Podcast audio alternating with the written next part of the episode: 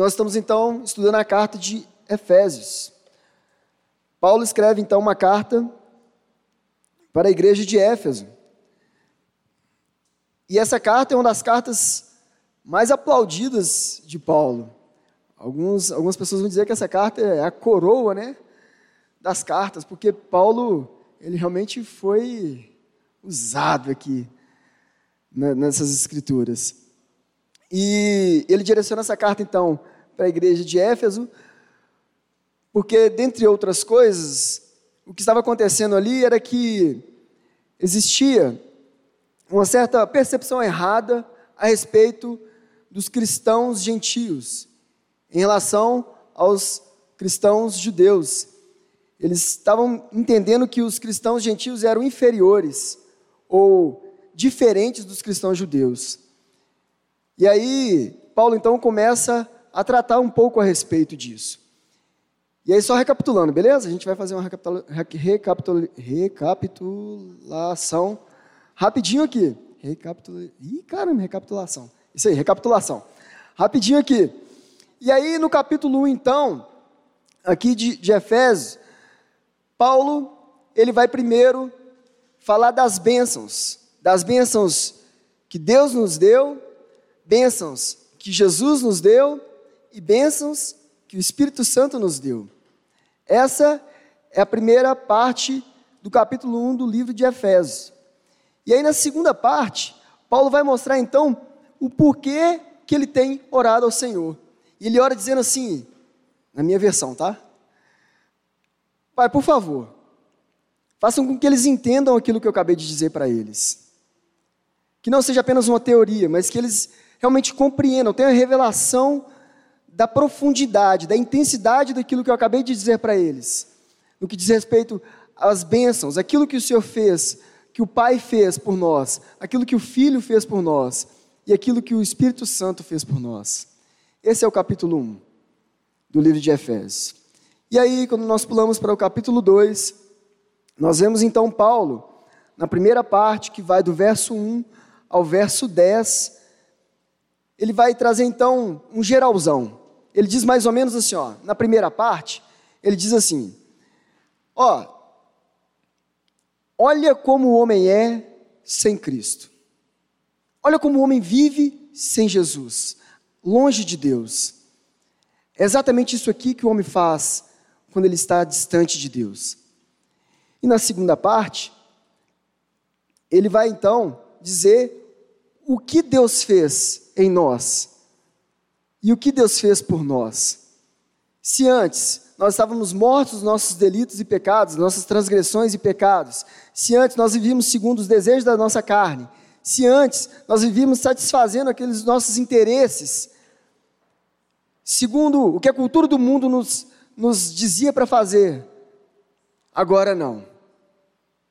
Por uma ação divina, Deus, sendo rico em misericórdia, Ele nos salva. E Ele muda completamente a nossa história. Vocês conseguem entender isso?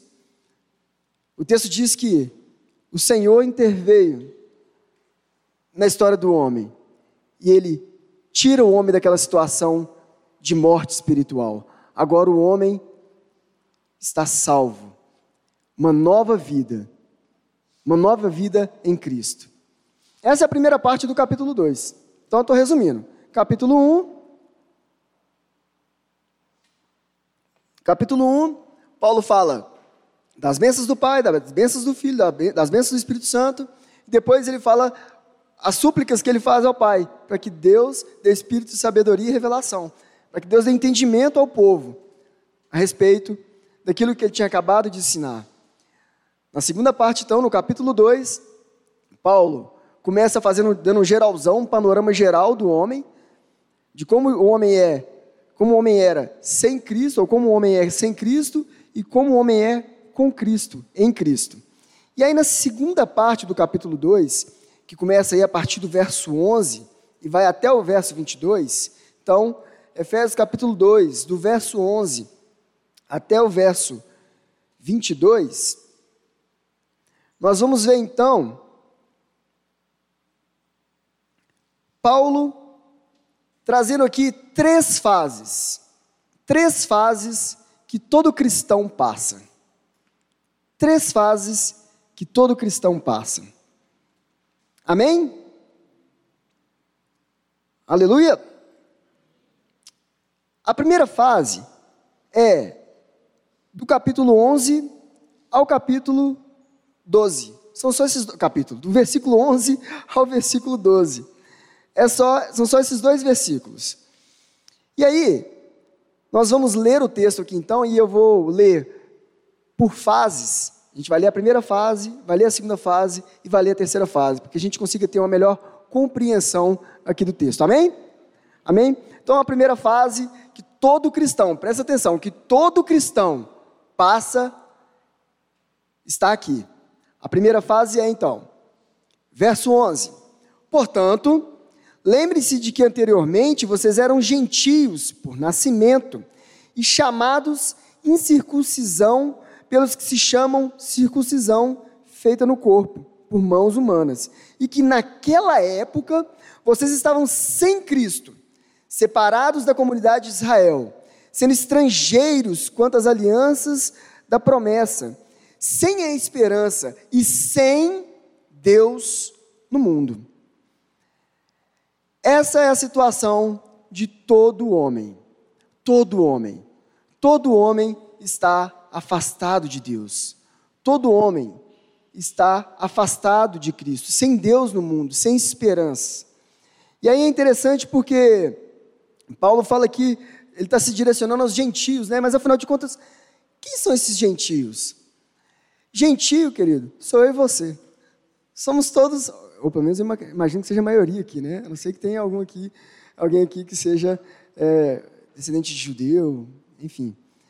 Mas gentio são todas aquelas pessoas que não faziam parte da descendência de Abraão, que não vinham da descendência de Abraão, que não tinham a linhagem de Abraão. Ou seja, a maior parte da humanidade. Quem era parte do povo de Israel, quem fazia parte do povo de Israel, era do povo de Israel.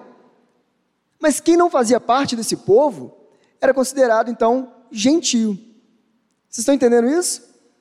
E aí deixa eu explicar melhor como é que funciona essa história. Funcionou mais ou menos assim, ó. Gênesis capítulo 12. Deus chega para Abraão e fala: Abraão, saia do meio da sua parentela, da sua casa e comece a caminhar aí que eu vou te mostrar para onde você tem que ir.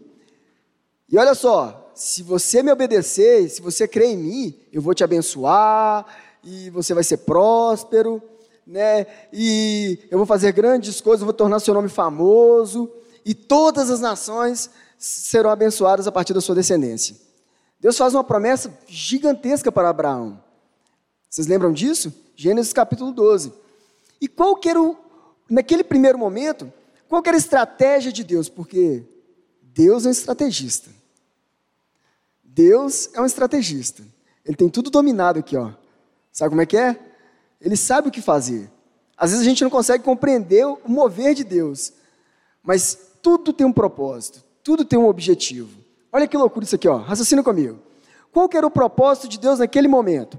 O propósito de Deus naquele momento era que Deus iria levantar um povo, um povo chamado Israel, que partiria então né, da descendência de Abraão, Abraão, Isaac, Jacó.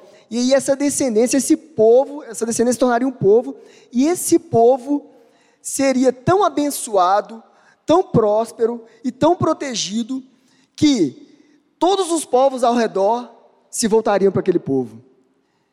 Ou seja, Deus queria se tornar conhecido à humanidade através do povo de Israel. Imagina na escuridão aquela luz iluminando ali seria o povo de Israel. E todos os povos ao redor então se voltariam para Israel. Deus se tornaria conhecido através do povo de Israel. E isso é tão verdade, tão verdade, eu estou falando como é que Deus é estrategista, né?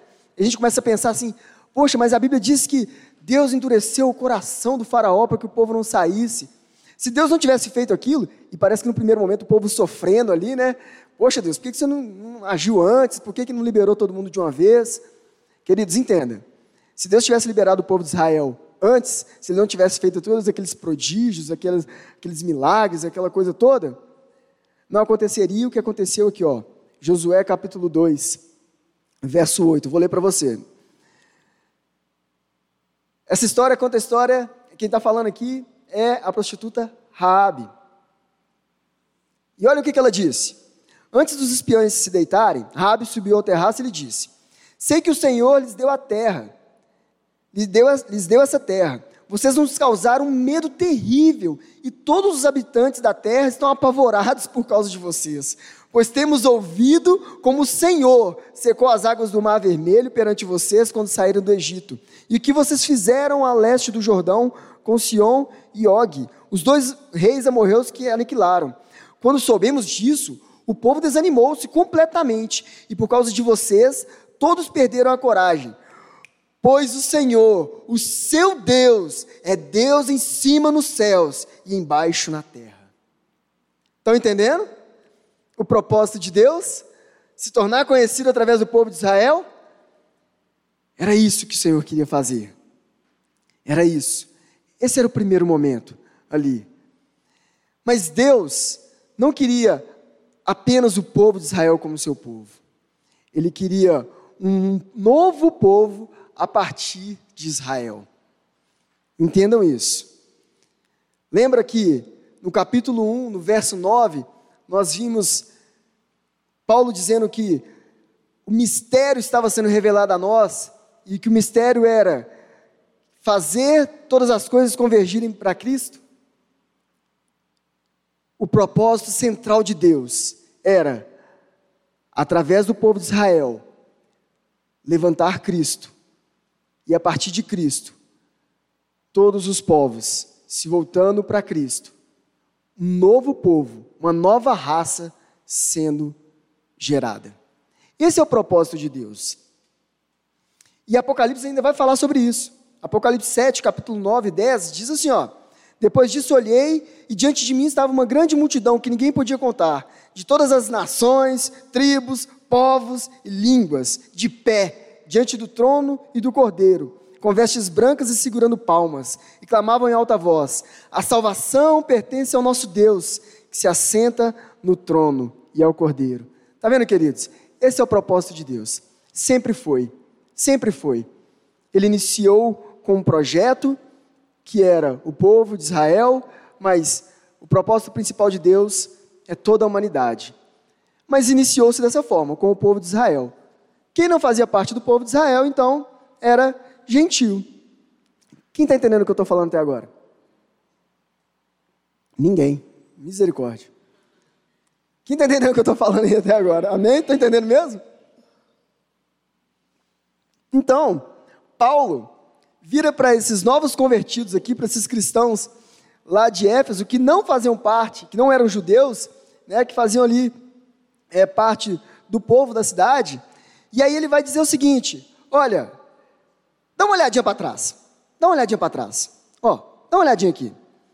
Antes, vocês não, vocês não eram ninguém, vocês estavam afastados de Deus, e aí ele vai usando, né? Vocês estavam sem Cristo. Vocês estavam separados da comunidade de Israel. Vocês não faziam parte dessa comunidade, do povo de Deus. Vocês eram estrangeiros, eram estranhos às alianças e às promessas, às bênçãos que Deus tinha dado e prometido para o povo de Israel. Vocês viviam sem esperança e sem Deus no mundo. Sabe o que eu vejo Paulo fazendo aqui?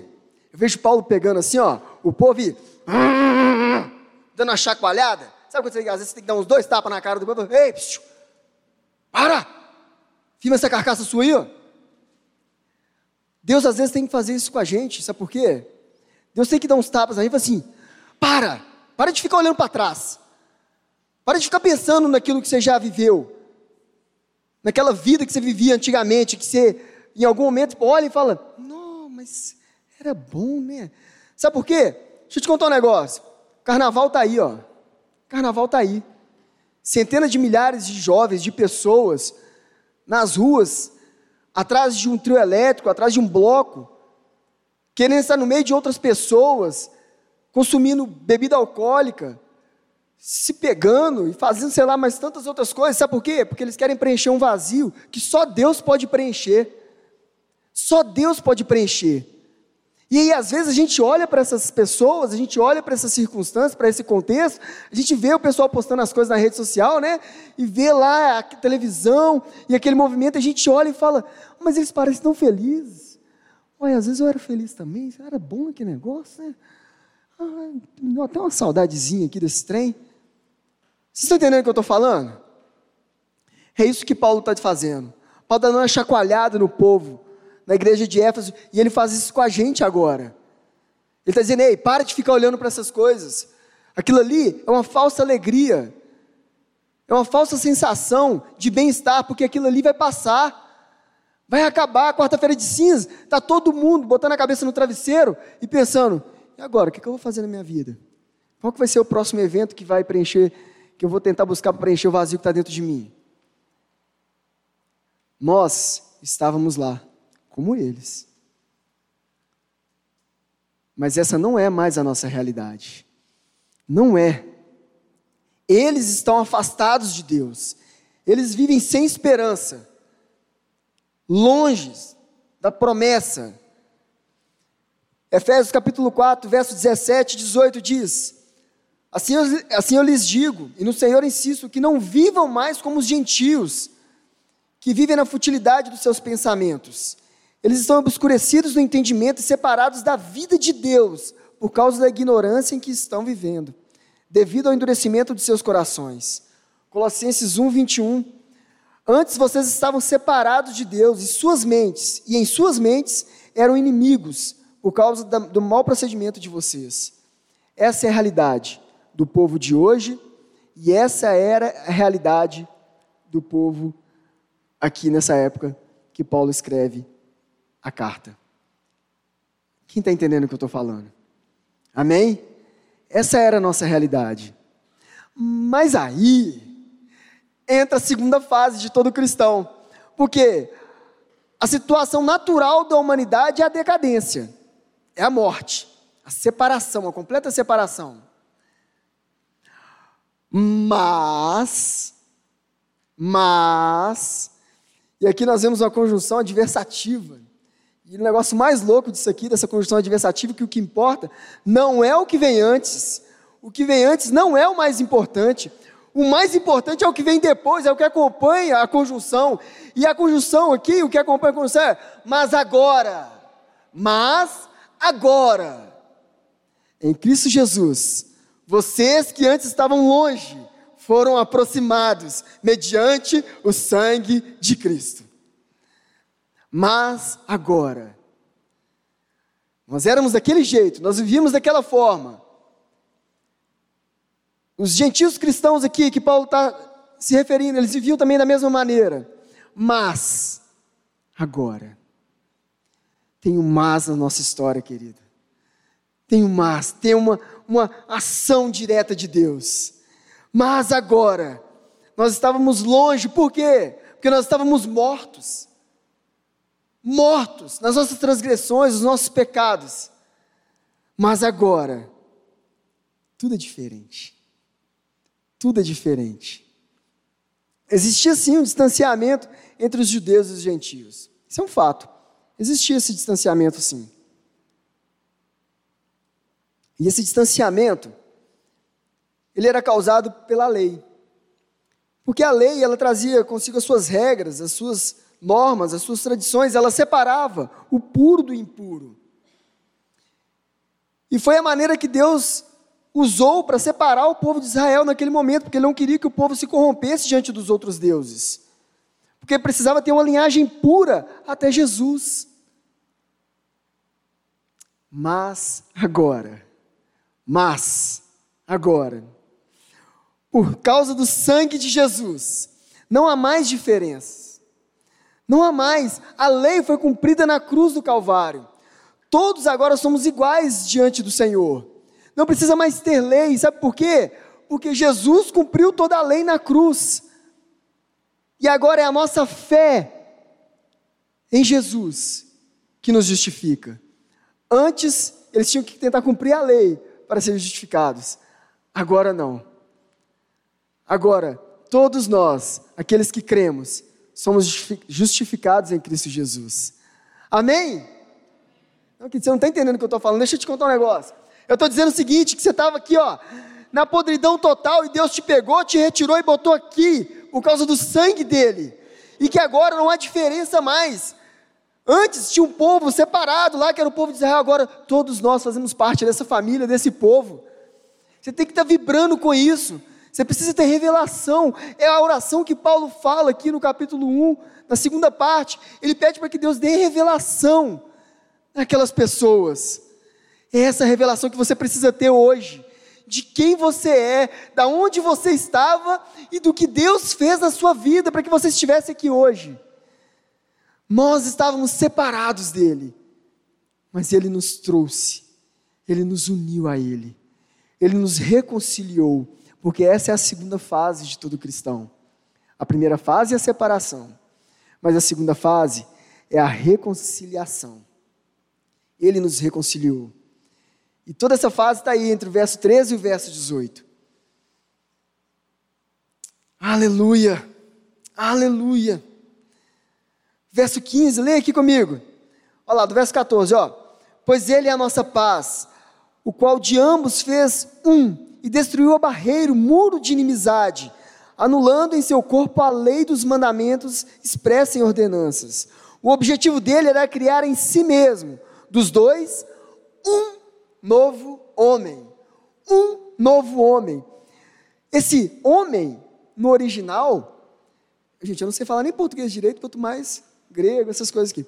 Mas é, é kainós. Entendeu? Kainós. E o significado dessa palavra é um novo tipo de criação, uma nova qualidade de criação que não existia antes. Entende o que eu estou dizendo? O propósito de Deus sempre foi esse: um novo povo, uma nova criação. E por isso, não há mais diferença entre nós. Todos aqueles que professamos, todos nós que professamos a fé em Cristo Jesus, fazemos parte desse povo. Nós fazemos parte dessa nova criação. Uma criação que não existia antes. Pegou-se então os judeus, aquele, aquele primeiro povo que tinha sido separado, agora, com todos aqueles que professam a fé em Cristo Jesus, que o reconhecem como Senhor e Salvador da sua vida, e desses dois, um novo povo. O povo de Deus. O povo de Deus. Aleluia. E o resumo de toda essa história está lá em Romanos capítulo 3, a partir do verso 21. Romanos capítulo 3, a partir do verso 1. Para quem quiser acompanhar comigo. Romanos capítulo 3, a partir do verso 21. Está escrito assim, ó. Romanos capítulo 3, a partir do verso 21, está escrito assim. Mas agora se manifestou uma justiça que provém de Deus independente de, da lei, da qual testemunhamos a lei e os profetas. Justiça de Deus mediante a fé em Jesus Cristo para todos os que creem. Não há distinção, pois todos pecaram e estão destituídos da glória de Deus. Vou repetir. Não há distinção, pois todos pecaram e estão destituídos da glória de Deus, sendo justificados gratuitamente por sua graça, por meio da redenção que há em Cristo Jesus Deus o ofereceu como sacrifício para propiciação mediante a fé, pelo seu sangue, demonstrando a sua justiça. Em sua tolerância, havia deixado impunes os pecados anteriormente cometidos, mas no presente demonstrou a sua justiça, a fim de ser justo e justificador daquele que tem fé em Jesus. Onde está então o motivo da vanglória? É excluído. É em que princípio? No da obediência à lei? Não, mas no princípio da fé. Pois sustentamos que o homem é justificado pela fé, independente da obediência à lei. Deus é Deus apenas dos judeus? Ele não é também o Deus dos gentios? Sim, dos gentios também. Visto que existe um só Deus, que pela fé justificará os circuncisos e os, os incircuncisos. Anulamos então a lei pela fé? De maneira nenhuma. Pelo contrário, confirmamos a lei. A lei sendo completamente cumprida em Cristo Jesus, na cruz do Calvário. A lei foi cumprida. Então perceba que o homem está perdido, o homem está separado de Deus, o homem está vivendo uma completa desgraça, e aí Jesus vem e começa a reconciliar o homem. Então, primeiro ele reconcilia judeus e gentios, o povo né, de Deus, o povo de Israel, com os gentios. Mas existia também uma outra separação. Existe até hoje uma outra separação, que só termina em Cristo Jesus. E qual que é essa outra separação? Do homem com Deus. A gente acabou de ler no texto de Romanos 3, lá no verso 23. Pois todos pecaram e estão destituídos da glória de Deus. Todos pecaram. E o salário do pecado é a morte, a morte espiritual. É essa morte que gera a separação de Deus com o homem. Porque Deus é santo, ele não pode, não pode aceitar o pecado. Entende isso? O pecado do homem o afasta de Deus. Mas nós lemos também que, por meio dele, tanto nós como vocês temos acesso ao Pai, por um só Espírito. Está lá no verso 18. Verso 17: Ele veio e anunciou a paz a vocês que estavam longe, e paz aos que estavam perto, pois por meio dele, tanto nós como vocês, temos acesso ao Pai, por um só Espírito. Efésios 2, capítulo 4, versos, verso, cap, cap, eita, Efésios capítulo 2, verso 4 verso 5. Diz assim: Todavia Deus, que é rico em misericórdia, misericórdia, pelo grande amor com quem nos amou, deu-nos vida juntamente com Cristo, quando ainda estávamos mortos em transgressões. Pela graça, pela graça vocês são salvos. Está lá um pouquinho antes, né? A gente leu o capítulo 2, a gente está aqui no, nos versos 13 a 18. E lá no início, nós lemos isso: que o Senhor, sendo rico em misericórdia, nos salvou quando estávamos mortos. E pela graça nós somos salvos. Agora entenda essa realidade aqui, ó. Entende isso aqui, entende isso aqui. Aqui, presta atenção aqui. O homem está morto. E morto não faz nada. Morto é morto. Vocês entendem isso? Morto não responde a nenhum estímulo. Morto só sabe fazer uma coisa, que o, que o pastor Márcio fala, né? Morto só sabe fazer uma coisa: feder. Ele fede muito bem. Mais nada. Vocês entendem essa realidade? O homem está morto. E ele não consegue, por conta da sua natureza morta, se voltar para Deus. Ele não consegue reagir a isso. Ou agir nesse sentido, de, de se voltar para Deus. É necessário que Deus, Deus, se volte para o homem e incline o coração do homem para ele. É necessária a intervenção de Jesus, daquele que venceu a morte. Porque somente aquele que venceu a morte tem o poder de retirar a morte do homem. Vocês entendem isso? Jesus não venceu a morte, o homem está morto. E ele diz: Ô oh, morte, sai. Ele é meu. É isso que ele fez comigo e com você. Nós estávamos mortos, nas nossas transgressões e pecados. E aquele que venceu a morte fez assim: Ei, vem cá. Isso é meu agora, estou te comprando. Consegue imaginar isso? Porque foi exatamente isso que ele fez. Não é Deus, não é homem que vai até Deus, é Deus que vai até o homem. E aí nós, lemos, nós lemos então aqui, nós vimos que Deus sendo rico em misericórdia, né? Lá no verso 2. No, verso, no capítulo 2, verso 4. Deus rico, rico em misericórdia, pelo grande amor com que nos amou, deu-nos vida com Cristo, quando estávamos mortos em transgressões. Pela graça vocês são salvos. Mas se a gente pular lá para o verso 8, dá uma olhadinha aí no verso 8 do capítulo 2. Olha o que está escrito. Pois vocês são salvos pela graça, por meio da fé. E isso não vem de vocês, é dom de Deus Está só corroborando o que eu estou falando. Olha, não tem nada a ver com você, não tem nada a ver comigo. Deus, por graça e misericórdia, resolveu te dar um dom e me dar um dom. Que é o dom da fé que salva. Da fé em Cristo. Vocês estão entendendo? Muitas outras pessoas também ouviram a mesma palavra que eu e você ouvimos, e elas não estão aqui. Elas estão lá, no meio daquele monte de zumbi, mortos. Porque o dom da fé não foi dado a elas. Soberania de Deus. E soberania de Deus a gente não discute. A gente simplesmente aceita. Porque afinal de contas estava todos, todos nós, condenados à morte eterna. Mas ele, por graça e misericórdia, resolveu escolher alguns para ele. Nós fazemos parte desse, algum, desse alguns. E glória a Deus por isso. Nós não merecíamos, é graça. Graça, o significado de graça é favor e merecido. Favor e merecido. Você não merecia, eu não merecia, eu não tinha nada para oferecer para Deus, nem você. Mas Ele nos olhou, nos amou, nos escolheu e hoje nós estamos aqui.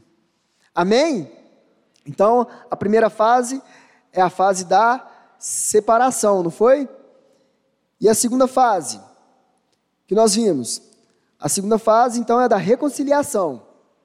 Estávamos separados, e aí Deus vem, Jesus vem e nos reconcilia uns com os outros e nos reconcilia com Deus. E aí nós entramos então na terceira fase. E a terceira fase é a unificação. Quem está aí, dá aleluia. Quem está aí, dá aleluia. Aí, aleluia. Querido, deixa eu falar um negócio. Se a gente estivesse lá naquele mundão lá quebrando tudo, você estava quicando igual uma bola de borracha atrás de um trio elétrico daquele. Você já não tinha mais voz. É ou não é? A gente está aqui tendo a revelação do grande amor de Deus por nós. Porque às vezes isso aqui é muito teórico. Então, vibra mais esse negócio aí. Entenda o que você está fazendo aqui. A gente está aqui com o próprio Deus dizendo: vem cá, deixa eu te contar um pouquinho mais do que eu sinto por você e do meu projeto para a sua vida. É isso aí, é isso aí, você tem que estar tá felizão. Você tem que estar tá aqui vibrando. Na hora de falar aleluia, você tem que dar glória a Deus, aleluia, grudar no teto. E é isso. A nossa alegria está no Senhor, a gente vive para isso. É para a glória dele, é ou não é? Então não faz sentido ficar um negócio. Hum, trem chato que está passando Netflix? Caramba! Alegria! Alegria da salvação! Alegria da salvação! Isso tem que arder nos nossos corações, queridos. Tem que arder nos nossos corações, isso é verdade. A terceira fase, então, é a unificação.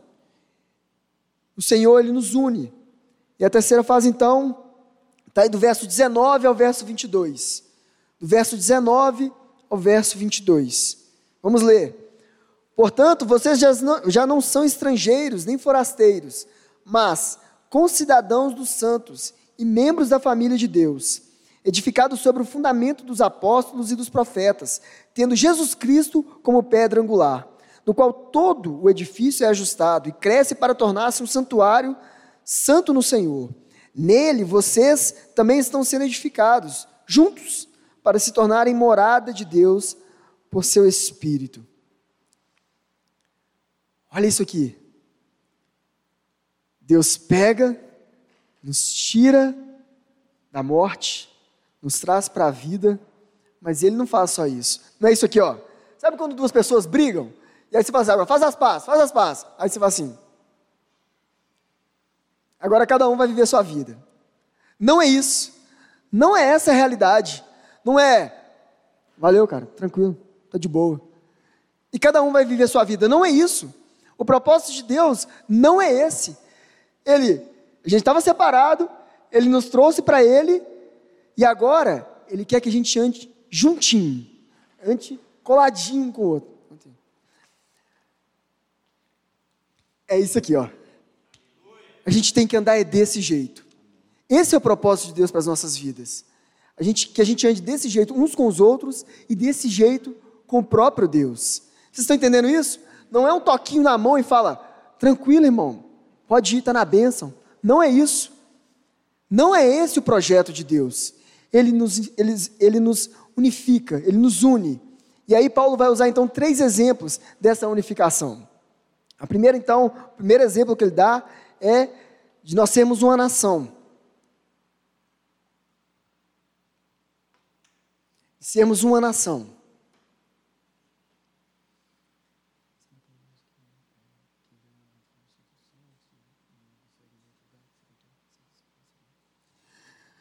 Então, o primeiro exemplo que Paulo dá é uma nação. E aí eu fui procurar a definição de nação. Olha que loucura isso. Uma das definições, né? Porque eu acredito que tem várias.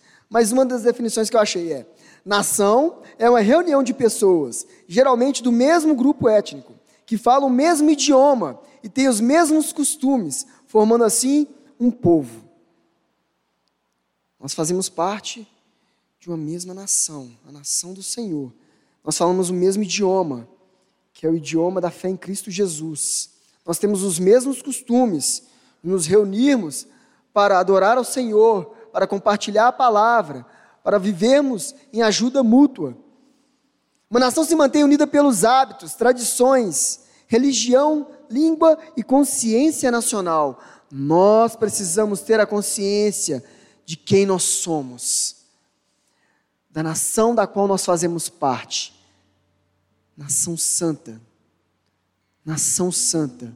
Povo de propriedade exclusiva de Deus. A característica dominante deve ser a convicção de um viver coletivo. Ou seja, quando a população se sente constituindo um organismo ou um agrupamento distinto, distinto de qualquer outro, com vida própria, interesses especiais e necessidades. Essa é a melhor definição que a gente pode trazer aqui para isso aqui, ó. Nós vivemos em coletividade. A gente não vive mais para a gente. Quando a gente vai dar dízimo e oferta, não é assim, vou tirar do meu para dar ali. Não, eu vou tirar daquilo que Deus tem me dado, porque é para todos. Entende isso? Essa é a consciência do coletivo, do nosso, a consciência do nosso. Um organismo. A igreja do Senhor é viva.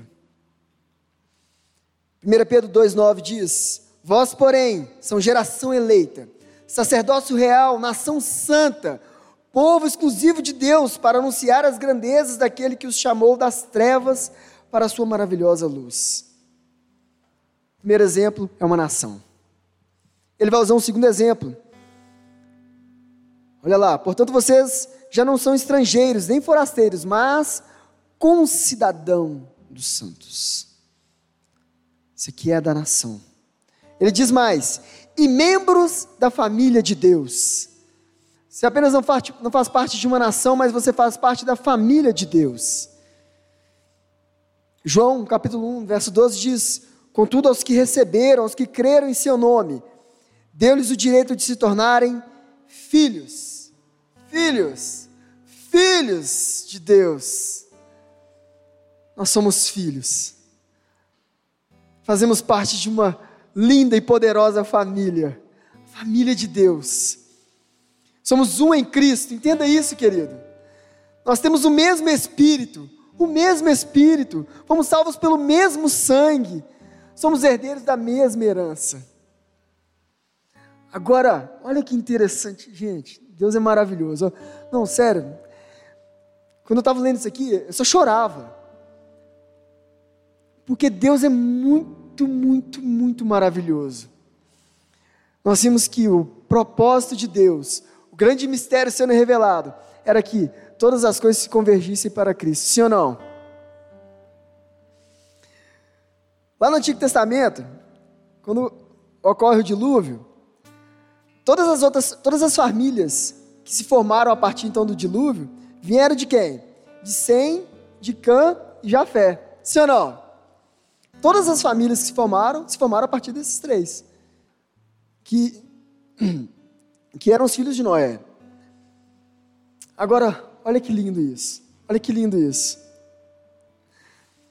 Lá em Atos, no capítulo 8, nós vemos um descendente de Cã sendo salvo, que foi o ministro da fazenda da Etiópia. Lembra da história? Felipe estava na estrada, estava passando uma carruagem, e aí ele ouviu é, o etíope lendo as escrituras, e aí ele, opa, você está lendo as escrituras aí? Ele, é, mas não estou entendendo o que está falando aqui. E aí Filipe então começa a pregar para aquele homem. E o texto vai nos dizer que aquele homem é tocado pelo Senhor. E ele professa a fé nele em Cristo Jesus. E ele diz: Eu creio que Jesus é o Filho de Deus. E eles param tudo, descem com aquele homem. E Filipe batiza aquele homem nas águas naquele momento. Um descendente de Cã foi salvo. No, verso, no capítulo 9, um descendente de Sem se converte ao Senhor. Quem é o descendente de Sem aqui? Saulo de Tarso. No caminho para Damasco, Paulo tem um encontro com Cristo. E ele se converte ao Senhor. Mas faltava mais um. No capítulo 10 de Atos, nós vemos Cornélio, um descendente de Jafé, se convertendo a Cristo. Consegue entender isso? Isso aqui não é brincadeira. Deus quer que todos, todas as coisas, converjam para Cristo. Um só povo. Um só povo. Eu disse que Deus é um estrategista. E Ele não erra nos seus passos. Ele não erra nos seus movimentos, nas suas jogadas. Porque Ele controla tudo. Ele é o Todo-Poderoso. E agora Ele converge, Ele une lá do início a descendência de Cã, de Sem, de Jafé para Cristo. E por fim, então, Paulo vai dizer que nós somos um santuário. Gênesis, lá em Gênesis, capítulo, no capítulo 5, verso 22, nós vemos que Deus andou com o seu povo. Está escrito lá, depois que gerou, gerou Matusalém, Enoque andou com Deus 300 anos e gerou outros filhos e filhas. Enoque andou com Deus, quer dizer que Deus andava com os seus no início. Depois Deus decidiu morar com o seu povo. Êxodo 25, 8. E farão um santuário para mim, e eu habitarei no meio deles. Mas Deus não estava satisfeito com isso, porque não era o propósito central dele ainda.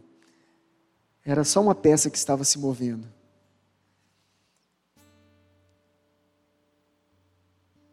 Mais para frente, lá no Evangelho de João, Deus passa a habitar no corpo do seu filho. Aquele que é a palavra tornou-se carne e viveu entre nós. Vimos a sua glória, a glória como do unigênito, vindo do Pai, cheio de graça e de verdade. Aleluia. Mas, mas, nunca se esqueça do mas. Nos dias atuais, Deus escolhe morar dentro de nós. Dentro de mim e dentro de você. 1 Coríntios capítulo 6, verso 19. Acaso não sabe que o corpo de vocês é santuário do Espírito Santo que habita em vocês, que lhes foi dado por Deus e que vocês não são de si mesmos? Vocês foram comprados por um alto preço. Portanto, glorifiquem a Deus com o corpo de vocês. Deus te trouxe aqui nessa noite para te falar quem você é, para que você nunca se esqueça de quem você é. Você vai ser bombardeado nesses dias por tantas coisas, tantas coisas que parecem ser boas, mas que na verdade só tem morte. A estratégia do diabo não mudou. Em Gênesis, ele falou com a, com a mulher: Olha, Eva, tá vendo a maçã? Bonita, né? É saborosa. E Eva olhou para aquela maçã e ela tinha a aparência de ser boa mesmo. Ela parecia aos olhos ser um negócio gostoso de comer. A gente vai olhar lá para fora e talvez a gente veja coisas que aos nossos olhos carnais parece ser bom, parece ser apetitoso mas só gera morte, assim como a desobediência de Eva gerou, de Adão também. Não se esqueçam de quem vocês são. Não se esqueçam da onde nós estávamos, mortos. nos nossos delitos e pecados, separados de Deus. Não se esqueçam que o Senhor nos trouxe para perto dele.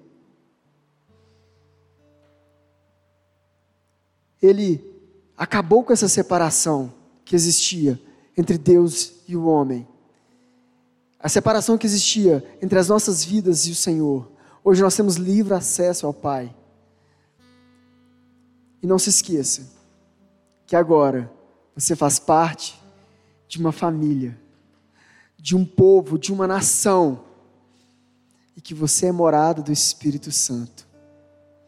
Deus te trouxe aqui só para te dizer isso, porque Ele te ama tanto, tanto, tanto, tanto, que Ele queria te dizer: não se esqueça de mim.